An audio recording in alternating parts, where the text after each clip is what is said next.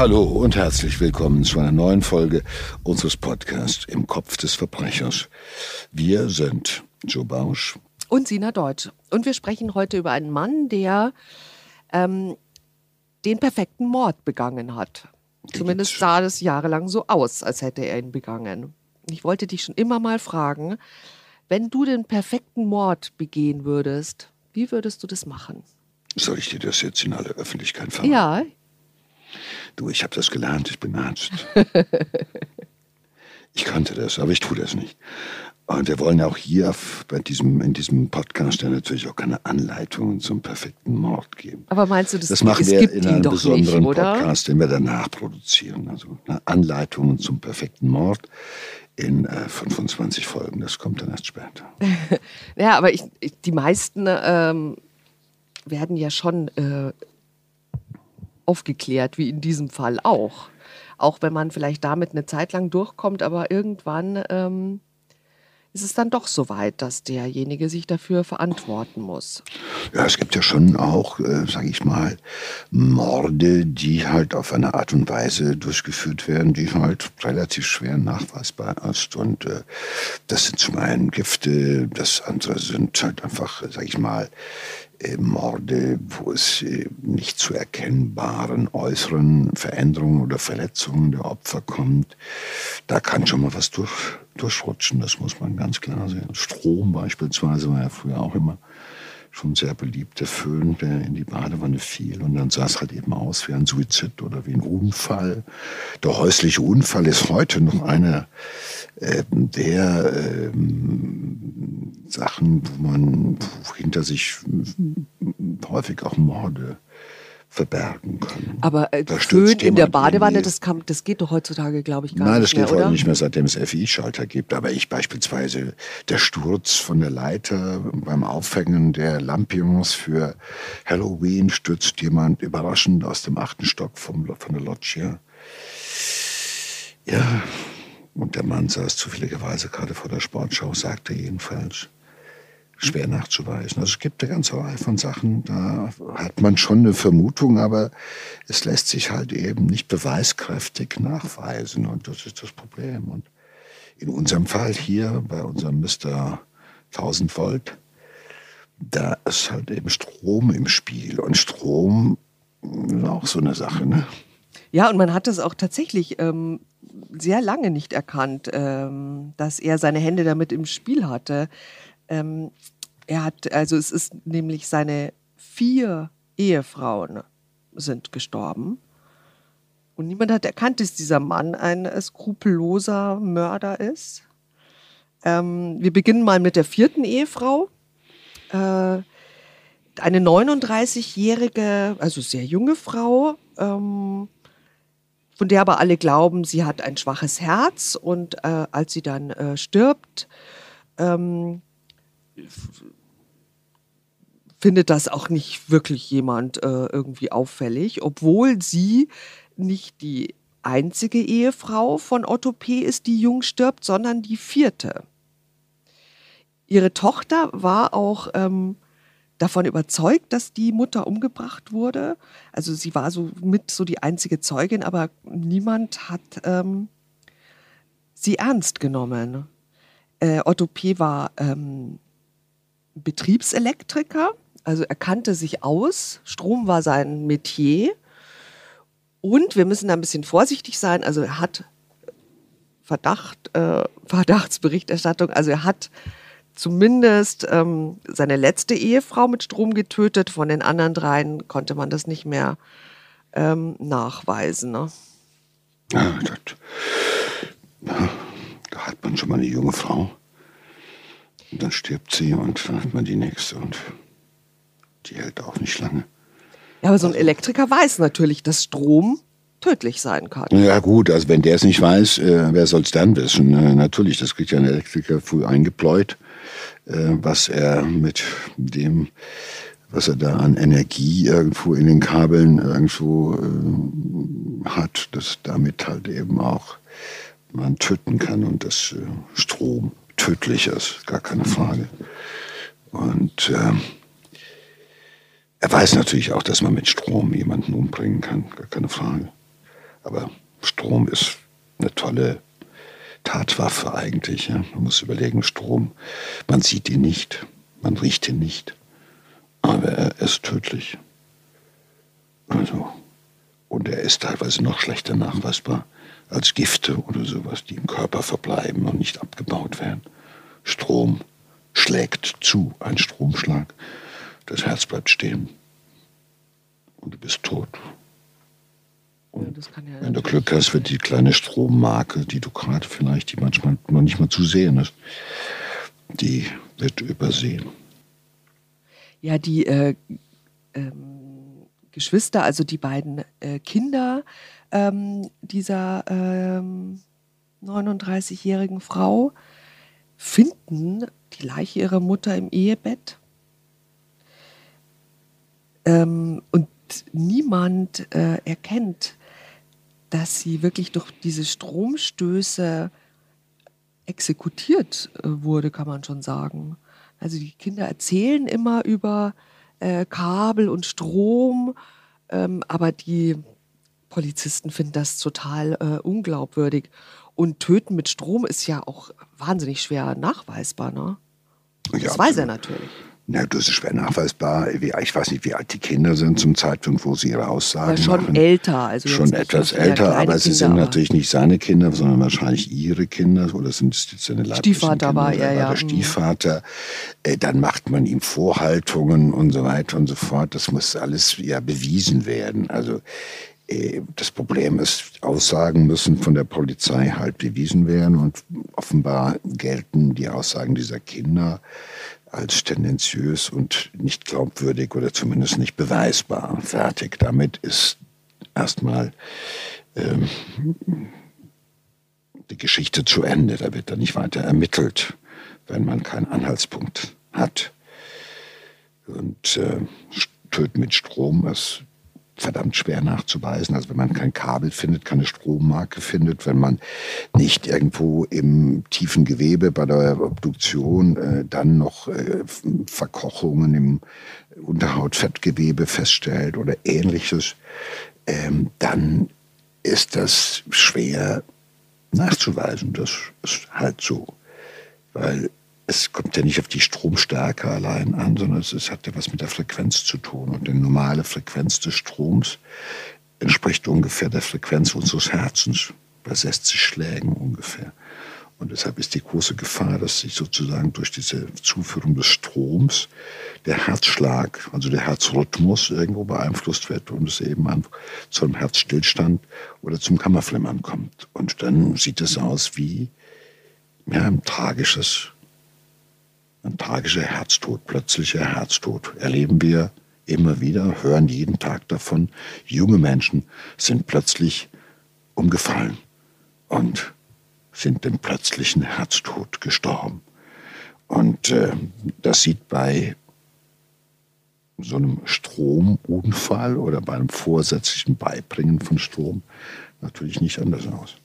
Da den Beweis zu führen, ist für niemanden leicht. Aber äh, das perfide bei ihm ist ja gewesen, äh, er baut sich so einen Kasten mit Schaltern und Kabeln und ähm, erzählt überall oder sagt seinen Frauen, das ist ein Alkoholtestgerät, was er da gebaut hat und was er erfindet. Aber das ist im Endeffekt ein Gerät, was keineswegs dazu gebaut ist, Alkohol zu detektieren, sondern es ist im Endeffekt ein tödliches, ein tödliches äh, Werkzeug, und mit dem malträtiert er äh, seine Frau immer wieder. Ähm, die Kinder sind wohl öfter Zeuge gewesen, wissen aber nichts mit der Szene anzufangen, weil sie ahnen nicht, dass er Strom von bis zu 100 Milliampere durch den Körper seines Opfers jagt. Ja, ja, also die Tochter erzählt, sie hat durchs Schlüsselloch geguckt und dann hat sie gesehen, dass ihre Mutter Kabel in der Hand gehalten hat, aber natürlich äh, kommt kein Mensch auf die Idee, wozu diese Kabel ähm, gut waren. Und ähm, auch die Mutter, äh, er hat das ja oft gemacht, ne? Also mhm. es war nicht, nicht immer tödlich, sondern es war ja, es hat er ja sehr gerne gemacht. Ähm, wie so eine Ratte im Labor, seine Frau da angeschlossen. Und die Mutter hat aber nie Verdacht geschöpft, weil nämlich er sie vorher immer sturzbetrunken gemacht hat. Und dann kann sie sich natürlich äh, später auch an gar nichts mehr erinnern, was da passiert ist, als er mit seinem Kasten ankam. Naja, es hat natürlich auch offenbar, so ist jedenfalls zu vermuten, auch irgendwie eine sehr seltsame, sage ich mal, sexuelle Komponente. Also äh, das Ehepaar, er äh, bringt, er macht seine Frau sturzbesoffen. Ja. Das muss ja jedes Mal mitmachen auch. Also muss ja jedes Mal mittrinken und so, ne, Prost und Prost. Und dann holt er im Endeffekt sein Elektrokästchen und schließt sie an und jagt da Strom durch sie durch und äh, guckt mal, wie es so ist oder sowas. Ja, also bringt sie zwar nicht um, aber so ein bisschen. Ja, sie ist auch, äh, sie ist auch äh, wehrlos. schon wehrlos, aber nicht bewusstlos, wehrlos, ne? Nicht bewusstlos. Ja, ja. Und dann dreht er da sozusagen an seinem Schalter und gibt mehr oder weniger Strom in den Körper, um mal so zu gucken, was es mit ihr macht oder sowas. Also jedenfalls auch immer irgendwo, sag ich mal, billigend das die Frau damit dabei zu Tode kommt. Also das ist ja doch, ne? Äh, ist ja nicht so, dass man sagt, man macht ein bisschen Strom, dann ist, zuckt sie nur, weil wenn man Strom durch den Körper jagt, äh, reagiert der Körper ja. Das heißt, du hast einen Muskelzucken, je nachdem, wo du die Elektroden anklebst oder sowas, ja, oder du zuckst oder wie auch immer. Das ist ja nichts äh, Angenehmes, Strom durch den Körper zu jagen in immer höheren, äh, äh immer mehr Ampere oder Volt. Und das ist ja Energiedurchleiten. Und, Tut es weh?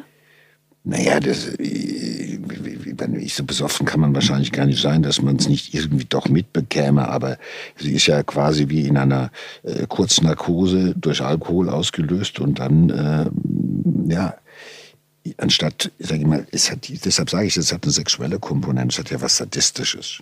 Ja. Ja ist ein Sadist, um es auf den Punkt zu bringen. Und das ist für meine Begriffe noch nie so deutlich hervorgetreten, weil wer seine Frau besoffen macht, sturzbetrunken macht, sie anschließend an Strom anschließt und sich darüber freut oder darüber irgendwo sich erregt oder befriedigt, indem er dann halt Strom durch den Körper jagt. Also da gehört ja einiges zu. Das ist ja ein Machtgeiler, ein Machtgeiler, äh, Sadist, der da äh, mit Strom zu Werke geht. Man kennt diese Stromgeschichten ja auch teilweise aus dem sadomasochistischen Bereich, dass da halt eben auch irgendwelche Klemmen angeschlossen werden, wo dann niedrige Ströme durchgeflossen werden, durch Genitalien gejagt werden und so weiter und so fort, äh, weil man da Lust, äh, Schmerz und Lustgefühle entwickeln kann. Aber das ist ja hier nie so. Aber er ist schon auch jemand, der diese Komponente bestimmt auch irgendwo in seinem Kopf mit immer auch dabei hatte. Und äh, äh, äh es ist ja immer das Bewusstsein, hey, ich kann mit dir machen, was ich will. Ich kann mit dir machen, was ich will. Ja. Ich mache Gut, die Frau spielt natürlich noch mit, aber wahrscheinlich akzeptiert sie auch, dass sie betrunken gemacht wird, weil äh, anscheinend, was weiß ich, denkt sie, das ist jetzt etwas, macht ihn an oder äh, vielleicht ist es für sie auch gut, wenn sie quasi sich selber wegschießt. Ja, damit sie, ja, es ist ja, ist ja eine seltsame Beziehung. Ja. ja. Und äh, äh, er genießt es ja offenbar, dass sein Opfer wehrlos ist, arglos ist, betrunken ist, äh, äh, also fast ohnmächtig ist oder quasi narkotisiert und dass er daran an ihrem Körper machen kann, mit dem Körper, was er will. Und da ist er natürlich als Elektriker auch nah am Stromkasten gebaut, muss man sagen. Die ähm, junge Ehefrau stirbt schließlich an den Stromstößen ähm, alle gehen aber von einem natürlichen Tod aus. Die Vorstellung natürlich, dass der Ehemann damit was zu tun hat, ist äh, absurd, gilt als absurd, aber es ist äh, dabei ne, durchaus auffällig, dass diese Frau bereits die vierte Ehefrau ist, die innerhalb von 17 Jahren an der Seite dieses Elektrikers äh, gestorben ist. Und ähm, es ist schon, äh, man kann, sollte zumindest mal den Gedanken zulassen, dass dieser trauernde Witwer eventuell ähm, ein Serientäter ist. Ja, ich mutmaße mal, der hat nicht immer an der gleichen Stelle gelebt, der hat zwischendurch auch mal den Wohnort gewechselt, also äh, dass da die Nachbarn nicht auf die Idee gekommen sind, oh Gott, der arme Otto, ja, der hat immer junge Frauen und die sterben ihm alle früh weg. Ja, was für ein armer Mann sondern er hat natürlich so an verschiedenen Orten gelebt, so dass es immer wieder an anderen Ecken passiert ist.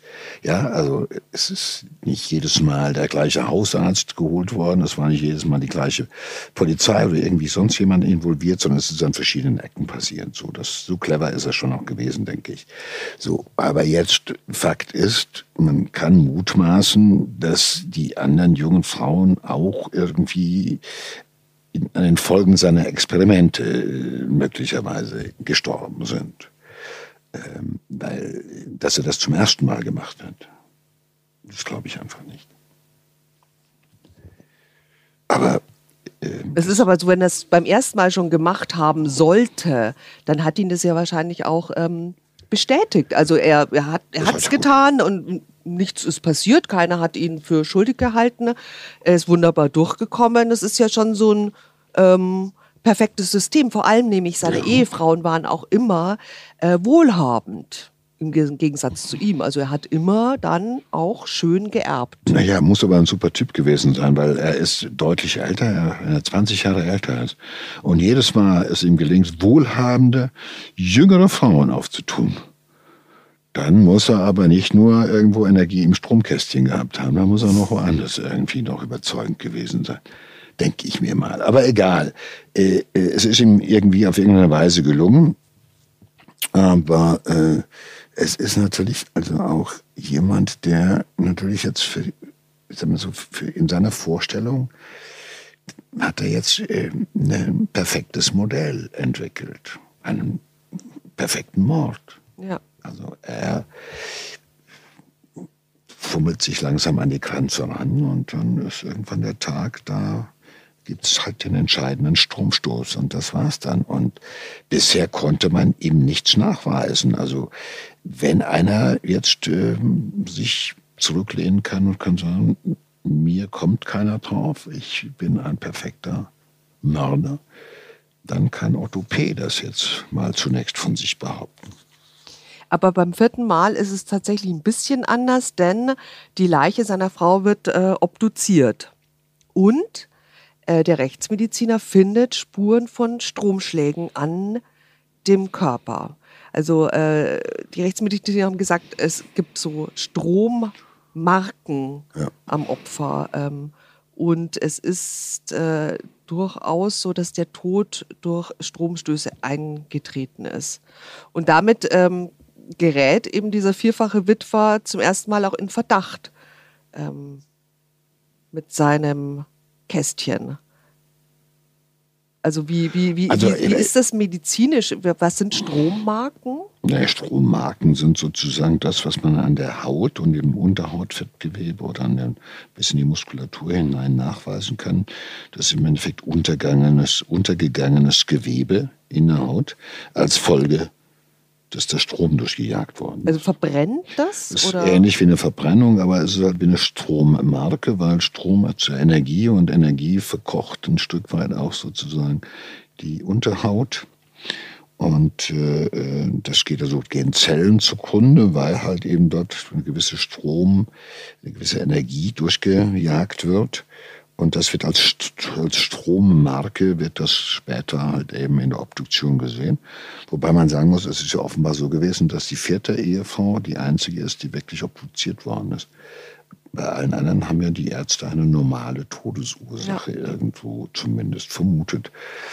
Was natürlich nochmal hm, wirklich hm, Licht wirft auf die Tatsache, dass einfach viel zu wenig ähm, obduziert, obduziert wird in Deutschland. Ja. ja. Viel zu wenig. Tendenz weiter fallend und immer weniger. Und da gehen manche dieser überraschenden Herztod-Geschichten halt eben, die eigentlich ein Mord sind, gehen uns durch. Also immerhin. Wieso Tendenz äh, fallend? Es wird, werden immer weniger, äh, äh, also es werden immer weniger Gestorbene obduziert. Aber es sollte doch eigentlich andersrum sein, weil es man doch immer sagt, sein. es ist so. Also heute ist es, so heute ist es so, ich glaube, ähm, die Rate der Obduktion sinkt in den letzten Jahren kontinuierlich, so dass die äh, Rechtsmediziner, die Gerichtsmediziner schon immer darauf hinweisen, dass sie sagen, Moment, also wenn es mal eine Chance gibt, dass man mit dem Mord gut durchkommt, dann sind die Zeiten gerade sehr gut.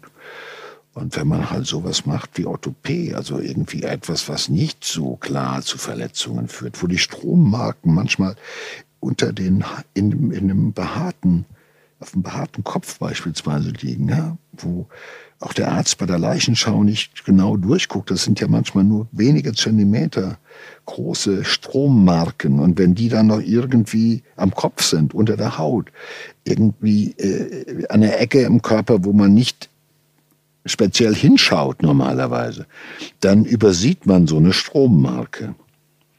Und schon ist ein Mord unentdeckt geblieben. Das muss man ganz klar sagen. Also das ist, wenn, wenn die normale häusliche Leichenschau, wie sie da betrieben worden ist, die reicht in der Regel nicht aus, um einen Mord zu entdecken, wenn er so durchgeführt wird. Ähnliches Kann ich das denn jetzt selber als Angehöriger entscheiden, dass ich sage, ich möchte eine Obduktion Nein. haben? Oder? Nein, nee. das entscheidet der Hausarzt, der den Leichenschein bei der Leichenbeschau kreuzt der an, sagt ja, äh, unklare Todesursache und dann äh, entscheidet die Staatsanwaltschaft, ob eine Obduktion durchgeführt wird oder nicht. Und weil das, warum wird das nicht so oft gemacht? Weil es zu teuer ist oder das bringt zu viel ja kein Aufwand? Geld und ist zu aufwendig ja. und zu teuer. Also wenn jetzt jemand auf der Straße liegt mit einem Messer in der Brust, dann wird das eher schon mal gemacht oder sowas. Aber wenn zu Hause jemand liegt und wenn man dann so vorweg noch sagt, ja, die hat auch immer ein schwaches Herz, das kann man ja erzählen, ne, die hat ein schwaches Herz, ja. Die war zwar jung, aber die hatte immer ein schwaches Herz und jetzt auf einmal ist sie tot, ja. Ja, mein Gott, der arme Witwer der hat aber wirklich auch kein Glück bei seinen Frauen. Ne? Der nimmt ja schon nur Junge und dann sterben die ihm so früh weg. Also das ist schon, also ist schon eine perfide Art und Weise, äh, Menschen umzubringen und die, äh, sage ich mal, die Aussicht dabei durchzukommen, damit durchzukommen, die ist schon größer. Wobei es tatsächlich so war, also vor Gericht wurden dann ähm, Bilder gezeigt von dieser Obduktion, mhm. also von dem Körper. Und ähm, die, die Frau hatte also Brandmerkmale äh, jetzt nicht so versteckt am Kopf, sondern tatsächlich am Bein und an den Armen. Also was dann äh, schon aufgefallen ist. Naja, es muss jemand erkennen können. Und ja. ich meine, es ist schon äh, eine Menge auch, sage ich mal, Dilettantismus bei den ärztlichen Kollegen manchmal, ne, die halt so eine Leichenschau machen. Das Problem ist, dass schon der Hausarzt dann sagt, ich mache die Leichenschau nicht an einer völlig entkleideten Leiche. Komplett ausgezogen, nach allen Ecken gedreht. Und du darfst eigentlich eines Machen nicht vergessen. Nicht, das wird dann oft nicht gemacht. Und damit werden bestimmte Verletzungen oder Strommarken eigentlich dann übersehen. Es ist ja heute so, Ne? Weil heute die meisten lassen sich verbrennen im Krematorium. Deshalb ist noch eine zweite Leichenschau durch einen anderen Arzt vorgesehen, der nochmal, bevor jemand quasi dann verbrannt wird, damit da nochmal geschaut wird, wenigstens nochmal gedreht wird, gewendet wird, damit man da nochmal hinschaut. Und das Problem ist seit Jahren bekannt, aber irgendwo Abhilfe gibt es nicht. In Amerika gibt es den Coroner. Da wird jeder vom Coroner untersuchte, der dann der Tod irgendwo liegt. Das macht nicht der Hausarzt, sondern das macht ein Spezialist. Das sparen wir uns in Deutschland. Der ist zu teuer, es kostet viel Geld. Also akzeptieren wir ein Stück weit auch, dass einige Leute bei uns am Friedhof landen, die umgebracht worden sind, ohne dass wir das ahnen. Ja, also auch ähm, äh, Otto P. ist sich also sicher, er kommt wieder davon. Er, er ähm, gibt auch Interviews, wo er sagt, ähm, also ich werde jetzt hier als Massenmörder hingestellt, aber ähm, ich habe gar nichts gemacht. Naja, gut, er hat natürlich, er muss sich überlegen, er hat natürlich eine wahnsinnige Story hingelegt. Er hat gesagt, er hat immer schon äh, versucht, ein Alkoholdetektionsgerät äh, äh, zu entwickeln. Und deshalb hat er quasi zu Hause gemeinsam mit seiner Frau, die hat gesoffen, er hat gemessen, sie hat gesoffen, er hat gemessen, weil das ja nachvollziehbar, er ist ja der Entwickler dieses Gerätes. Und sie ist sozusagen die Versuchsperson, die freiwillig mitmacht. Und dass er halt einfach sagt, ich wollte durch Impedanzmessung, also durch Durchführen von Strom in den Körper, den Alkoholgehalt messen, objektivierbar. Ja, also so eine Geschichte hat er erzählt.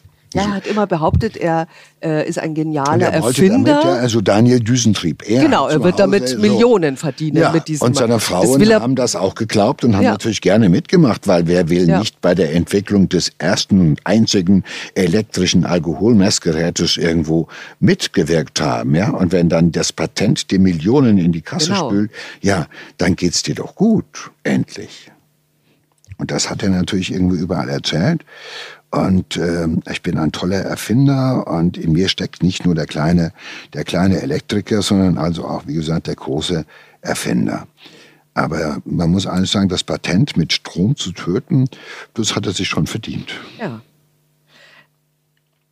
Die Frage ist, ähm, welches Motiv steckt er eigentlich dahinter? Also wir haben schon gesagt, äh, einerseits natürlich ähm, hat er das Glück, immer wohlhabende Ehefrauen, äh, Frauen zu heiraten. Ähm, also Habgier würde ich mal sagen, natürlich auch. Aber es gibt auch ähm, noch einen anderen Verdacht, dass noch was anderes ähm, dahinter stecken könnte. Und äh, zwar wissen wir das doch in der Aussage der Tochter. Der Stieftochter jetzt, ja, oder? Der Stieftochter, genau. Also der Tochter der ermordeten äh, Ehefrau. Der Stieftochter, die hat nämlich gesagt, ähm, er hätte sie vergewaltigt und hat auch gesagt, ähm, wenn du es deiner Mutter sagst, dann bringe ich deine Mutter um und euch, also dich und deinen Bruder auch. Und es ist auch ganz tragisch, weil sie sich tatsächlich dann auch die Schuld ähm, gegeben hat. Sie hat es ihrer Mutter gesagt und sie, sie hat sich dann ganz lange Vorwürfe gemacht, ähm, weil die Mutter kurz darauf eben gestorben ist, und wo, wo sie dann natürlich immer gesagt hat, mein Gott, hätte ich nichts gesagt, dann wäre sie wahrscheinlich noch am Leben. Wobei, äh, das, das glaube ich, ähm, weiß ich nicht, ob da wirklich ein Zusammenhang besteht. Ne? Also ich denke, er hätte mit den Stromstößen und seinen Experimenten äh, auch so weitergemacht. Ja, ja, ich bin davon überzeugt, dass es neben der Habgier halt eben auch noch eine Komponente gab, die sich als äh, äh, sadistische Persönlichkeit äh, detektiert und darstellt. Also äh, jedenfalls wurde ihm der Prozess gemacht. Äh, äh, er stand unter der Anklage des Mordes und äh, des sexuellen Missbrauchs vor Gericht. Und vor Gericht wurde die Persönlichkeit dieses Mannes immer deutlicher. Es ist halt einfach eine dissoziale Persönlichkeitsstörung. Und das ist jemand, der nimmt sich, was er möchte. Und je länger er unentdeckt bleibt, desto mehr fühlt er sich berechtigt und äh, auch äh, in der Lage, sich zu nehmen, was er möchte. Und er wird bei dieser, er wird in diesem Verfahren im Laufe der Zeit wird er immer skrupelloser. Auch das ist nichts Ungewöhnliches. Also dass es ihm irgendwann nicht mehr nur genügt, seine Opfer zu quälen, sondern dass er möglicherweise dann halt eben auch die Stieftochter missbraucht. Also ja. äh, äh, er kann morden, wann er will und wie er will. Dann kann er halt eben auch anfangen äh, zu vergewaltigen und zu missbrauchen, wen und was er will. Und ähm, dieses, dieses äh, Glücks- und Hochgefühl, mich kann keiner erwischen, mir kommt man nicht drauf, mir kann keiner was beweisen. Das äh, treibt ihn natürlich auch weiter an. Und jede unentdeckte Tat gibt ihm die Legitimation, sich auch anderes und mehr zu erlauben. Ich denke, es ist einfach ein abgrundtief dissozialer Täter. Ja, das zeigt sich auch ähm, in seinen Aussagen, weil er behauptet also tatsächlich, seine Frau habe dieses Strom, äh, dieses Alkoholmessgerät ähm, gebaut. Also sie, er hatte ein ähnliches Gerät. Er sagt, sie hat es kaputt gemacht und dann wollte sie es wieder reparieren und dann hat sie dran rumgefummelt und so ist es dann passiert. Ja, das so ist es, wenn ein Ehepaar sich zum Erfinder-Ehepaar äh, entwickelt, dass beide was erfinden wollen Quatsch, ich halte das alles irgendwie von an den Haaren herbeigezogen. Das sind alles äh, Geschichten erfunden, um von der Wahrheit abzulenken. Ja? Äh, er ist der, der baut und er ist der, der erstmal verletzen und dann auch letztendlich töten will.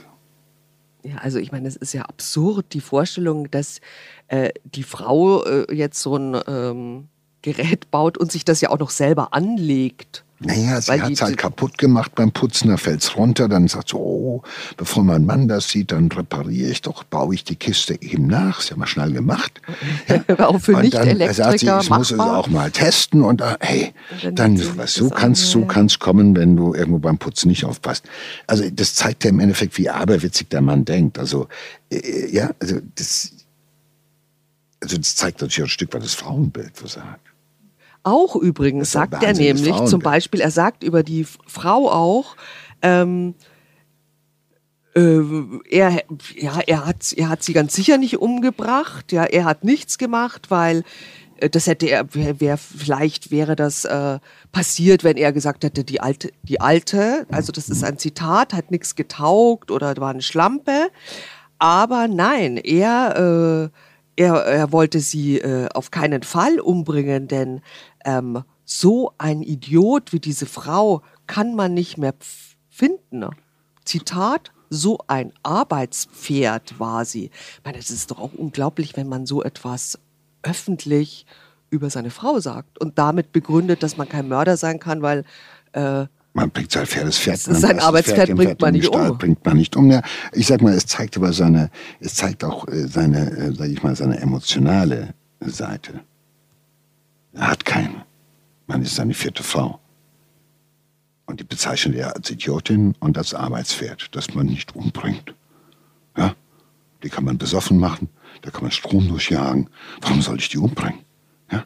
Geld hat sie auch noch. Sie ermöglicht mir hier meine Experimente als Erfinder irgendwo mich darzustellen.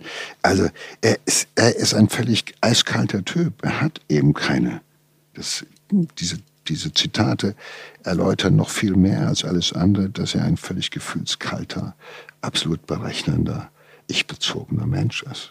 Und äh, äh, schlimm war halt, dass eben der ganze Prozess irgendwie an irgendwelchen Formalien immer wieder krankte und aus irgendwelchen Gründen immer wiederholt wurde und neu aufgelegt werden musste und äh, äh dass man ihm als letztlich ähm, die drei verdächtigen Verdachtsmorde auch nicht äh, ja, beweisen konnte.